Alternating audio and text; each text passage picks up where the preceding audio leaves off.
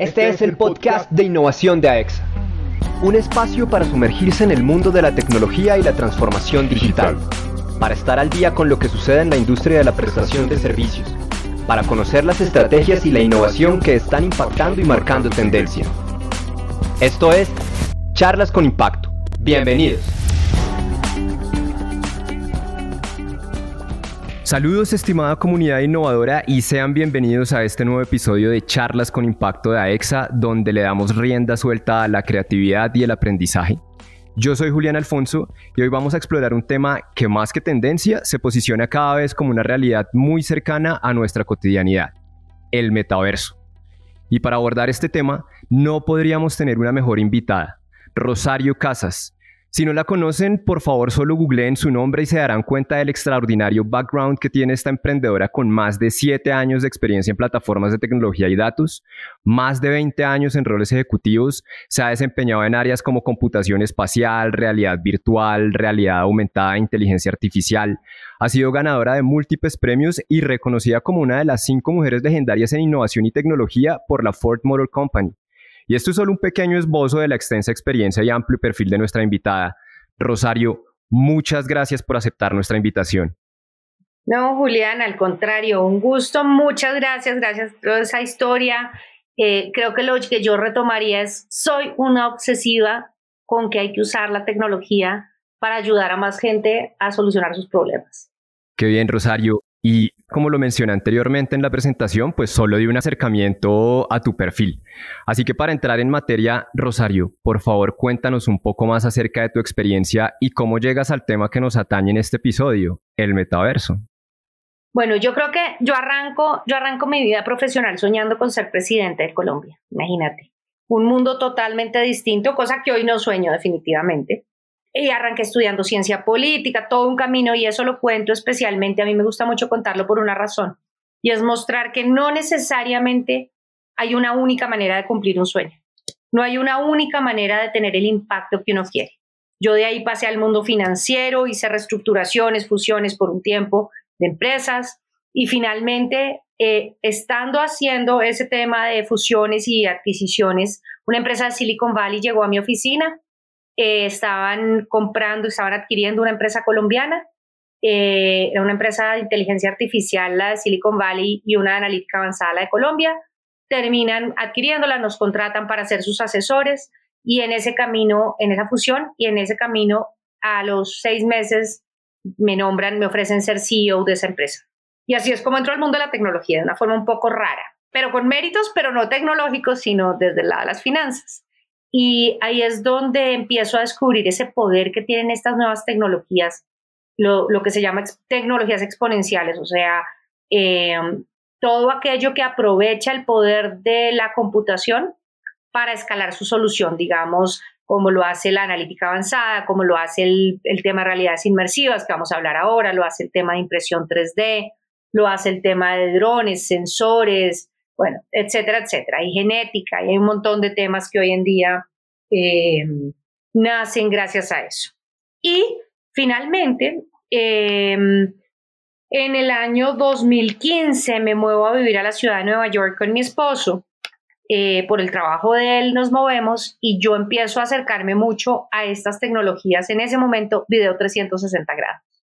Que obviamente eso pues suena, suena como a, a los dinosaurios de lo que hay hoy en esta tecnología y me, empiezo a enamorar del mundo de las realidades inmersivas. En ese momento comienzo a programar, aprendo a programar o comienzo a aprender. Uno cuando programa nunca termina de aprender.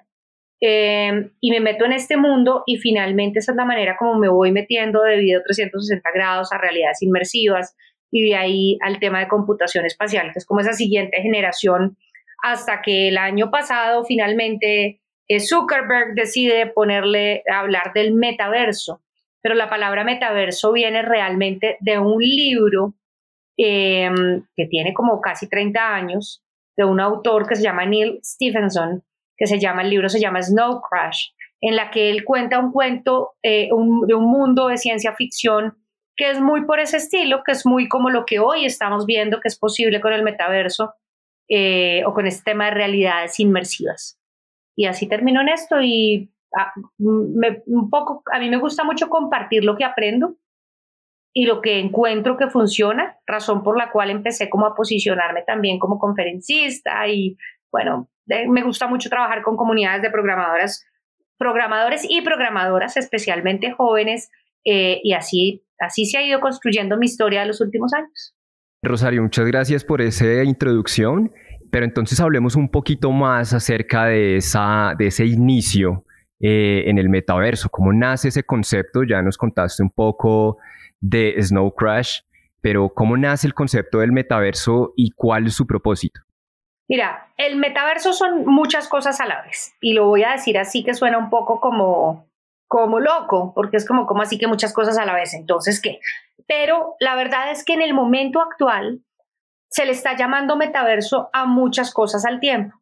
Se le está llamando metaverso a realidades inmersivas, se le está llamando metaverso a, y ya voy a explicar un poco las diferencias que existen y qué es eso, se le está llamando metaverso a temas de Web3, pero la realidad es que yo lo llamaría el mundo de las tecnologías inmersivas y la Web3. ¿Por qué? Lo primero, no, o más bien, hay muchos tipos de metodologías y de tecnologías acá, que ya voy a entrar a explicarlas, que son diferentes, unas son más sofisticadas, otras menos, unas más costosas, otras menos, pero todas son igual de valiosas, porque son las que han permitido crear esta industria y crear esta eh, posibilidad o este potencial para diferentes empresas y verticales de negocio. Entonces voy a poner el ejemplo.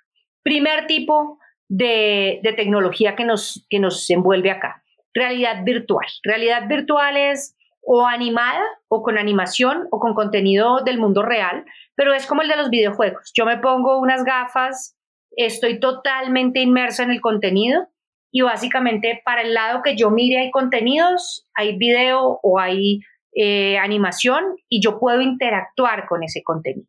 Obviamente la experiencia más como que se nos puede venir a la mente más fácil es la de los videojuegos, pero hoy ese tipo de tecnología se usa incluso para entrenar médicos eh, que van a hacer cirugías posteriormente, para que en un entorno que es idéntico a ese que utilizarían en la sala de cirugía, puedan practicar, practicar, practicar, practicar, hasta que llega el momento de la cirugía y pueden hacer la cirugía.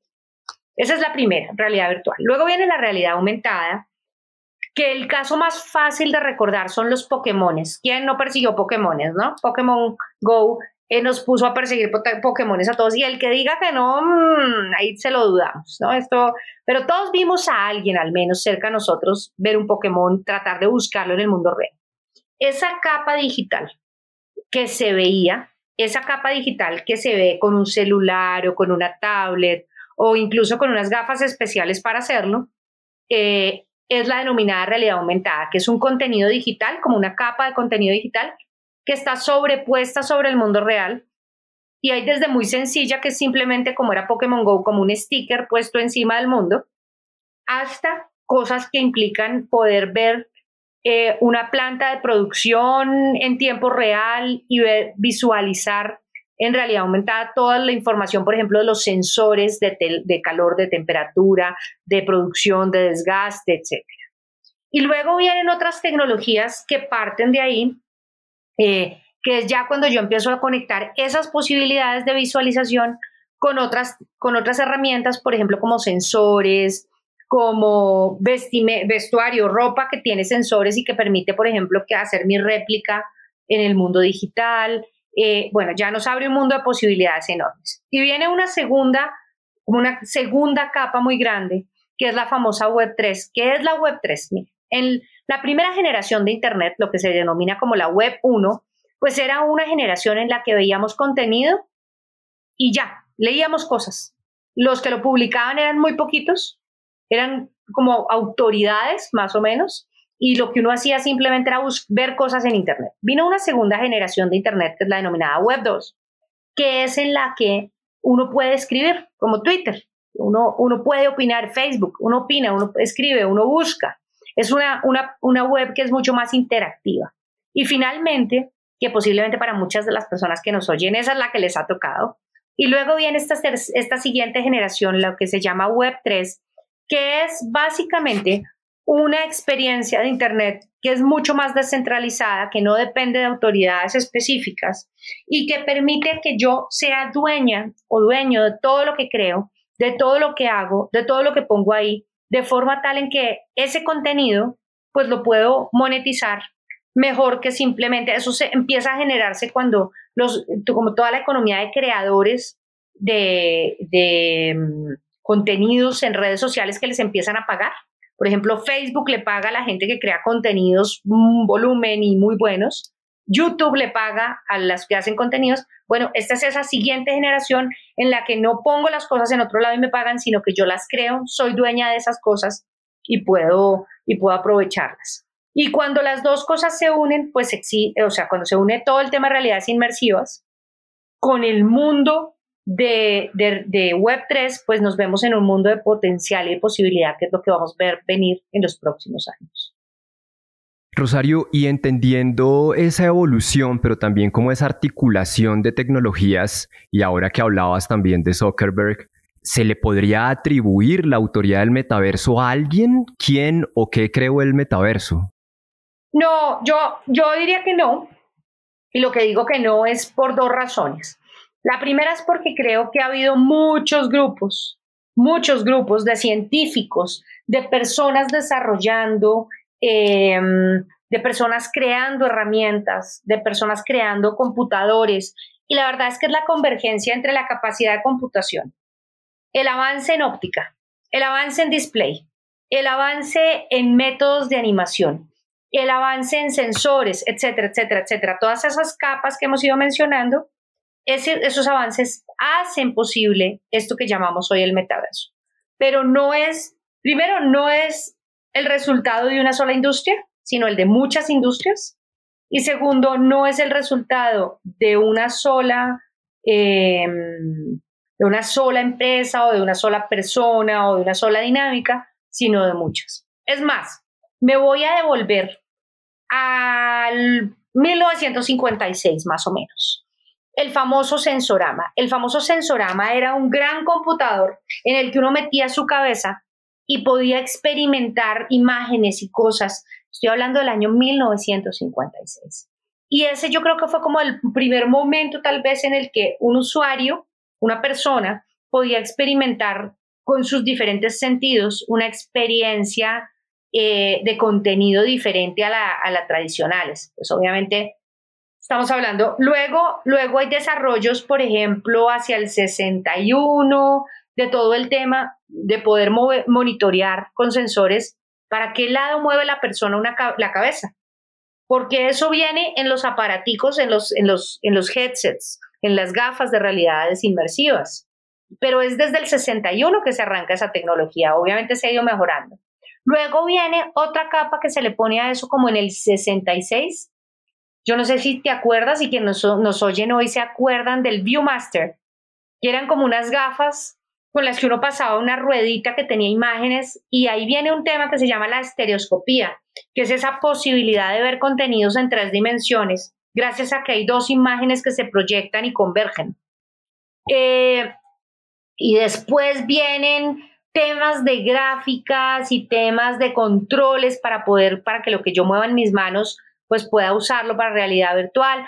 Eh, la industria, voy a decir organizaciones como la NASA o la industria, eh, digamos, la industria aeronáutica con los simuladores, han contribuido muchísimo a esta industria. No necesariamente para construir lo que hoy en día vemos comercialmente, pero sí para desarrollar componentes que son vitales para que esto haya sucedido. Y obviamente cuando arrancan Sega y, demás con videojuegos, bueno, finalmente todo el mundo de la computación eh, en, nuestros celulares, en nuestras manos, ¿sí? Que eso arranca más o menos el 2007, el primer iPhone. Que, poder, tener aplicaciones en nuestros celulares y luego todos los wearables, ¿no? Las relojes, las gafas, los, lo que fuere que, que transmite datos, todo eso se empieza a unir y realmente es esa convergencia la que da pie a esta industria. Entonces, decir quién fue el creador es, muy complejo. Yo diría que sería irresponsable. O sea, seguramente hay quienes le atribuyen a, hay personajes que han sido muy importantes en esta industria, pero quienes le atribuyen a uno solo o a un, no, yo digo que no, Creo que ha sido una industria creada colectivamente por muchas otras industrias. Claro, de acuerdo.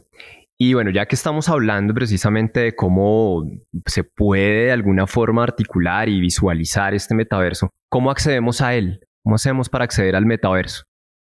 Bueno, mira, hoy hay varias, varias cosas. Uno es metamundos, que son, son mundos eh, digitales a los cuales yo puedo acceder y puedo tener experiencias digitales. Ahí hay eh, yo puedo acceder desde un computador, hay algunas aplicaciones que funcionan en página web, en computadora, hay otras que sirven en celulares y hay otras que solo sirven en headsets, en gafas. Yo creo que para empezar, mi invitación sería entrar a, a, Internet y buscar, por ejemplo, hay una que se llama Alt Space VR, Alt Space VR, eh, que funciona en computador, es de Microsoft, es realmente muy fácil de empezar a usar, es muy intuitiva, a mí me gusta mucho. Em, hay otra, por ejemplo, que se llama Virbela, con B pequeña lo primero y la B larga la segunda. Virbela también funciona en computador sin problema. Es un poco más pesada, entonces requiere un computador con un poco más de capacidad de procesamiento, pero igual, pues no estoy hablando de nada extraordinario a lo que pueda tener alguien en su casa. Em, una tercera podría ser Rec Room, que es ya más de tipo videojuego. Eh, y finalmente, pues esas se pueden ensayar en computador sin problema. Estoy diciendo las primeras que se me vienen a la cabeza, hay muchas hoy en día sucediendo y pasando.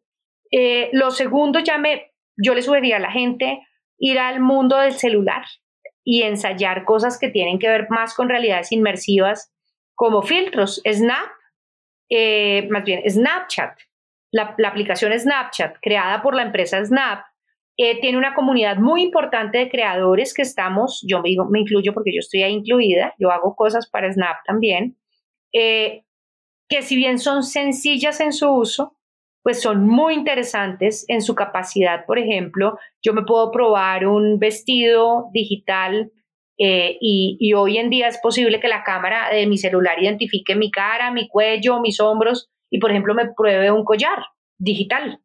Eso es totalmente posible y pues la forma más rápida de ensayarlo es, una, es, eh, con Snap, Snapchat. Eh, y ya de ahí, bueno, dependiendo quien quiera estar más sofisticados, pues unas gafas de realidad virtual como el Oculus Quest 2, que yo hoy no recomiendo comprarlas, porque en unos ocho días más o menos, no sé cuándo va a oír la gente este capítulo, pero calculo más o menos ocho días o quince o o tres, pero a mitad de octubre del 2022, el señor Mark Zuckerberg va a anunciar el nuevo headset de Oculus. Y definitivamente creo que pues comprarse un headset ahorita cuando están por anunciar uno próximo en menos, en menos de un año, pues no vale la pena comprar el anterior. Eh, y obviamente hay herramientas, hay gafas de realidad aumentada también. Eh, eh, pues uno puede entrar a, a, internet y googlearlas y también podemos Julián, sugiero tal vez que podamos poner incluso mi canal de YouTube. Yo muestro muchas cosas y cada cosa que yo me ensayo y que pruebo y que puedo mostrarle a la gente la, muestro. Hay algunas que he tenido el gran honor de probar que no puedo mostrarle a la gente todavía porque no han salido al mercado, como las últimas de Snap, eh, que se llaman Spectacles AR, que van a salir al mercado el año entrante. Yo las tuve en préstamo por parte de ellos tres meses y puedo garantizar que lo que viene es espectacular. Genial, qué bien Rosario. ¿Y podríamos de alguna manera entender el metaverso como una realidad alterna, como un escenario de pronto que no es tangible? ¿O cuál es la relación entre el metaverso y esa realidad que conocemos? Mira, yo creo que hoy en día, y voy a hablar de los metamundos porque es lo más fácil, lo que más la gente puede experimentar más rápidamente, esos metamundos son un mundo digital en el que yo interactúo, yo puedo comprar, bueno, Roblox también es un metamundo, yo puedo comprar ropa, objetos, etcétera, puedo hacer, eso evidentemente es como una realidad paralela. Pero hacia dónde vamos con estas tecnologías, si tú me preguntas cómo veo en cinco años estas tecnologías, las veo totalmente integradas con el mundo normal en el que vivimos y con nuestra vida cotidiana normal. Es decir, yo me veo con unas gafas como las Spectacles, eh, en las que hago mi trabajo cotidiano y simplemente abro una pantalla adicional transparente que no existe, que solo veo a través de mis gafas para trabajar algo, por ejemplo. O puedo perfectamente ir de compras, estar en mi casa y decir, ay, se me olvidó comprar unas cosas, simplemente abro la aplicación en mis gafas y veo sobrepuesta la vitrina del almacén enfrente a mí. Es decir, es un mundo en el que esa realidad digital se sale de los computadores, se sale de ser excluyente y se conecta con el mundo real como si fuera una capa digital sobrepuesta sobre el mundo real. Claro, entendido. Y en esa lógica nuevamente, en esa relación, digamos, de, de este metaverso y de nuestra realidad física o tangible, ¿existen reglas, existen normas o acuerdos que rijan el comportamiento tal vez en el metaverso? Me encanta que preguntas eso. La verdad es que eh, pues al principio no, porque como que, como que la gente le deja, no le pone tanta atención como toca a las cosas. Entonces es como, mm, como que la gente se queda esperando a ver si algo cambia, pero definitivamente cuando empieza a suceder esto y la gente empieza a interactuar, pues nos damos cuenta que pues si alguien compra objetos en un mundo eh, real, hay unas dinámicas de compra, de autorización, etcétera, pues también sucede en ese mundo virtual. Eh, si la gente interactúa en un sitio y en el otro también suceden las mismas reglas. Entonces, se ha, han abierto una organización que se llama el Foro Mundial de Estándares del Metaverso. Es una organización en la que muchas empresas estamos, digo estamos porque Exar Americas, nuestra empresa es parte de ese foro. Estamos viendo cómo empezamos a ayudar a crear esos estándares, cómo nos debemos comportar, temas de ciberseguridad, temas de reglas comerciales, temas de acuerdos de convivencia, por decirlo así, etcétera, etcétera. Pero evidentemente es un mundo nuevo, es un universo que se nos abre de oportunidades al mundo entero, pero que nos toca pensar y sentarnos a construir de la misma manera como lo hemos hecho en el pasado con el mundo normal. Claro, y entendiendo esos retos que pueden existir tal vez en la regulación, ¿Crees que al interactuar con el metaverso se pueden presentar algún tipo de riesgos o se puede hablar de peligros al aventurarse en el metaverso? Yo creo que, yo creo que como en todo, eh, el mal manejo de cualquier herramienta o de cualquier tecnología puede traer daños y cosas que no son. Eh, hoy en día vemos los líos, de, los problemas de, de ciberseguridad usando nuestro computador. Bueno, en el mundo en tres dimensiones, porque al final, pues es sacar el computador al mundo en tres dimensiones eh, esos, esos riesgos se multiplican. Entonces, bueno, gente experta en ciberseguridad va a tener que empezar a pensar cómo se protege toda la información y los datos en tres dimensiones.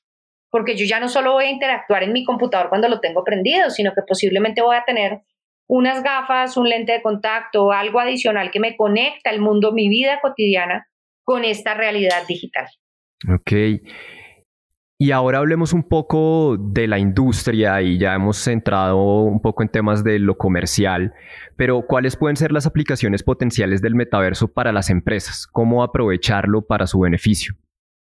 Mira, yo creo que la, forma más rápida y más, más sencilla es empezar a hacer pruebas en temas comerciales, ¿sí? En temas de experiencia al usuario, de interacción, pues porque al final eso es transversal a todas las empresas. O sea, toda empresa tiene que vender toda empresa tiene que crear vínculos con clientes. Entonces creo que uno podría, por ejemplo, voy a sugerir una cosa muy loca de pronto para una empresa tradicional, pero ¿qué pasa si la próxima reunión con clientes eh, o un, cóctel o un evento de celebración lo hacen en una, una plataforma de Metamundo como Altspace? E invitan a sus usuarios a reunirse ahí. Eso ya de por sí les puede como comenzar a generar oportunidades y decir, ah, a la gente le gustó, vamos a inventarnos tal otra cosa ahí. Segundo, temas de realidades aumentadas, por ejemplo, para activar, eh, a decir, para activar visualizaciones de, eh, voy, a, poner ejemplos, digamos que yo vendo unas eh, cremas de piel o yo vendo un shampoo, pues yo podría agregarle una capa digital que la gente pueda ver con su celular que tiene el video de las instrucciones de cómo usarlo. ¿Sí? O sea, una cosa muy sencilla, muy, pero son maneras de empezar rápido a poner esa capa digital en el mundo real para poder empezar a, conectar la, la tecnología con lo que nuestro propio negocio puede aprovechar. De acuerdo. Y ¿cómo podrían crear su identidad digital tal vez en el metaverso estas empresas o cuáles son los beneficios de tener una presencia comercial en él? Bueno, eh, uno, puede, uno puede de dos lados. Uno es eh, construir una estrategia formal y comenzar a, articularla con, la, con el negocio y, por ejemplo, va a decir, construir, si uno tiene el presupuesto y es una empresa muy grande, pues construir sus propios entornos de realidad inmersiva o de un metamundo para su marca o una tienda en algún metamundo diferente o vender un producto que solo tenga en el mundo real quien adquiera el producto digital en alguno de los metamundos, ¿sí? Eso es una posibilidad.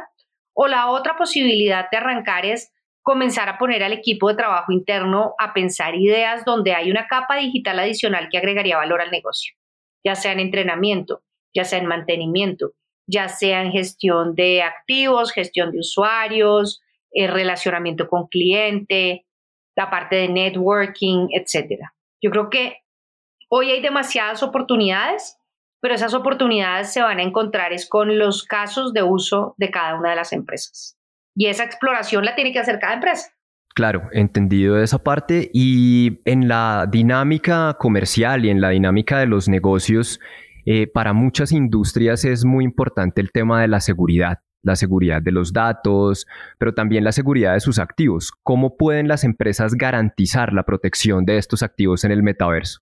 Formando talento en ciberseguridad. Eso sí, creo, si a mí me preguntaran, eh, digamos que una persona joven, muy joven, muy empezando por definir qué quiere estudiar, incluso un niño o una niña, adolescente, digamos, me preguntaran por dónde empiezo a aprender algo nuevo, le diría principios de seguridad informática, porque ahí va a haber un mundo entero de desarrollos para el futuro. Es decir, definitivamente el mundo de la ciberseguridad va a ser un mundo que va a estar conectado a todo, porque ya la ciberseguridad va a tener relación incluso con el mundo físico. ¿sí? Todo, todo objeto del mundo real va a estar conectado a algún activo digital, a algún sensor, a alguna capa de contenido digital. Luego, esa conexión, esa protección de esos datos, eh, por un lado, eh, vital. Y lo segundo es que ahí es donde entra en juego esa famosa tecnología que hace posible la Web3, que es el blockchain. No las, no las criptomonedas, estoy hablando de esa infraestructura detrás que permite que eh, uno ponga unas ciertas reglas de propiedad del, o, de secuencialidad de los hechos, y ya voy a poner el ejemplo concreto porque es que la teoría suena un poco abstracta y ya lo pongo en concreto, esas reglas de juego ese, y que encima de eso es que se construyen las aplicaciones. ¿Por qué? Voy a poner el ejemplo concreto. Digamos que yo, tú y yo, vamos, yo te voy a vender una casa. ¿Listo? Ok. Gracias a, gracias a blockchain, tú y yo podemos construir un, un contrato inteligente que suceda solito, solito, en el momento en que se cumplan ciertos hitos por parte tuya o mía. Entonces la pregunta es, bueno, ¿te entrego primero la casa o me entregas primero la plata? ¿No? Podemos hacerlo en el mismo momento porque podríamos firmar la escritura digitalmente en un blockchain de forma tal en que la cuenta bancaria despliega el pago del dinero en el mismo momento. Y ahora me voy a ir a un ejemplo del mundo de la cobranza. Una de las cosas más duras que existe para una persona que tiene dificultades de pago. Es decir, Dios mío, ¿cómo hago un acuerdo de pago que de verdad me permita pues poder pagar, no incumplir, pero que no se me coman todo lo poquito que me entra para poder pagar otras cosas de mi vida cotidiana? Entonces uno podría hacer un acuerdo de pago con unas reglas acordadas en blockchain que incluso estén amarradas, por ejemplo, a lo que ingresa a mi cuenta bancaria. Si ingresa más plata a mi cuenta bancaria, mi compromiso es pagar más, pero no tengo que demostrarlo. Ponemos el acuerdo en un blockchain y el acuerdo se verifica solo y cuando esas reglas que acordamos se cumplen, se dan los hechos. Los pagos, los desembolsos suceden solitos. Bueno, solitos no, gracias a todo lo que construimos detrás, pero no hay una intervención humana de verificación y de que yo te tenga que contar si sí me entró más plata o no, el pago no me entró o si me entró. No, esos, esas reglas las acordamos y una vez las acordamos, los sistemas computacionales detrás hacen que las cosas sucedan tal y como las acordamos. Genial, qué, bien que pongas ese ejemplo, sobre todo en este contexto de, de, nuestra industria. Acá me puse creativa, no sé si dije una bestialidad en términos del mundo de las cobranzas, pero es un ejemplo muy concreto que se me ocurre de un uso muy práctico. Claro, no, y de acuerdo. Tener esas ideas y el poder tener esos escenarios para esta industria es absolutamente necesario. Y Rosario, entendiendo que puede ser una realidad que estamos viviendo en este momento, que se puede estar construyendo, ¿cuál es el futuro del metaverso? Bueno, esto está sucediendo ya. O sea, este es el presente, este es el día a día de mucha gente. Mucha gente, claro, no, no necesariamente la gente con la que todos nos vemos y nos reunimos todos los días, pero definitivamente muchas, muchas empresas están en esta industria. Muchas personas están creando contenidos y creando software y creando herramientas en esta industria. Eh, por lo tanto, el presente es un presente que incluso hoy en día es una alternativa de trabajo formal para muchas personas. En el mediano plazo, yo pienso que todas las entidades, todas las organizaciones van a terminar teniendo alguien que entienda muy bien esta tecnología y que pueda ayudar a los decisores eh, o alguien en una junta directiva o alguien en un consejo asesor o un C-level, una persona de nivel, un Chief Metaverse Officer o algo por el estilo, eh, un director ejecutivo de metaverso, que ayude a pensar cuál es ese futuro de implementación de la organización y de la empresa. Pero lo tercero es que creo que al final, como todas las industrias, y esa es mi visión, obviamente puedo estar equivocada, pero nos veremos entonces en unos 10 años para decir, no, desastre lo que dije, pero yo creo que para donde vamos es que todas, todas, todas las industrias van a estar tocadas con esta tecnología de alguna manera, van a permitir el uso, el uso responsable y proactivo si lo construimos bien, eh, en términos de, de datos y de articulación de componentes de personas y equipos y decisiones y reglas de juego, como decía yo ahorita, para que las cosas sucedan de una manera mucho más visible, de una mejor manera eh, pero evidentemente es una responsabilidad de quienes estamos ayudando a construir esta industria de hacerlo bien hecho. Entonces, en pocas palabras, lo que estamos por ver en el futuro, el límite es lo que seamos capaces de soñar. En el hoy, eh, es una industria en que todo no es disponible hoy para todos los mercados y es posible, pero si hay suficiente para empezar a ensayar.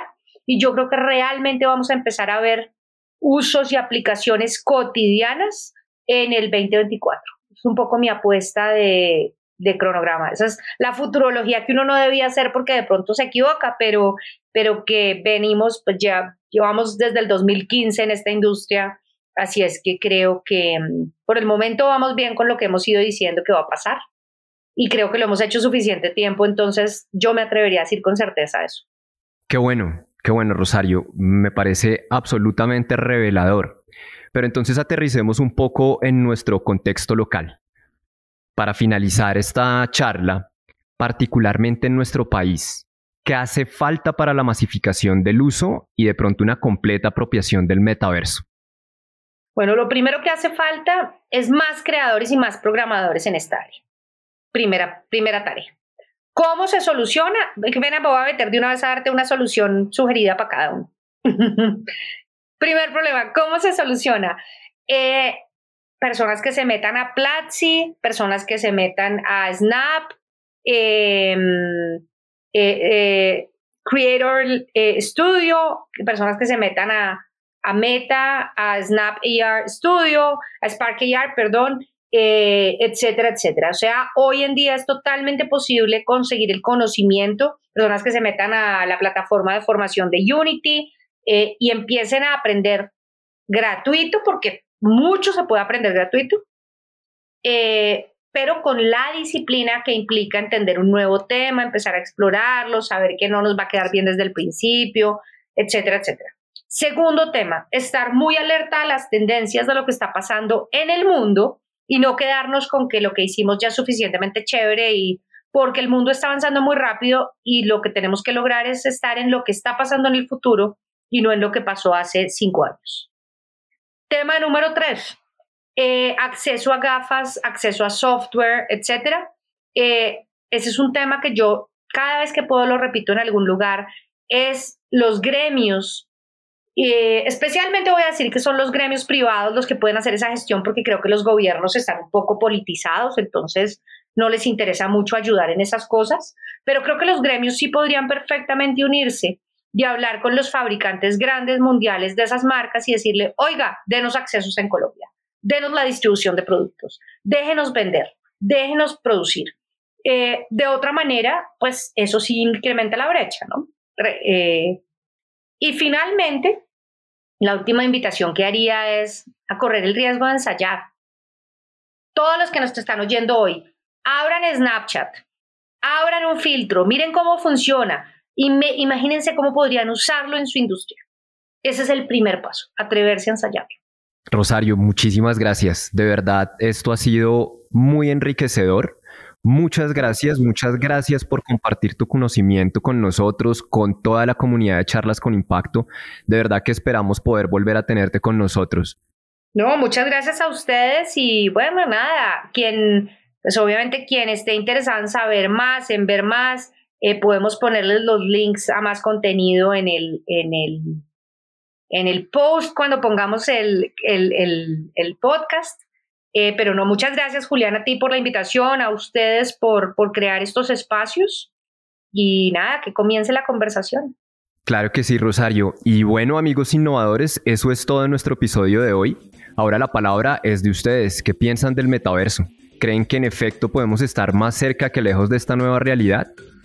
Nos pueden encontrar en redes sociales como AEXA Oficial para que dejen sus opiniones y ampliemos este debate del que sin duda todavía hay mucho más que comentar.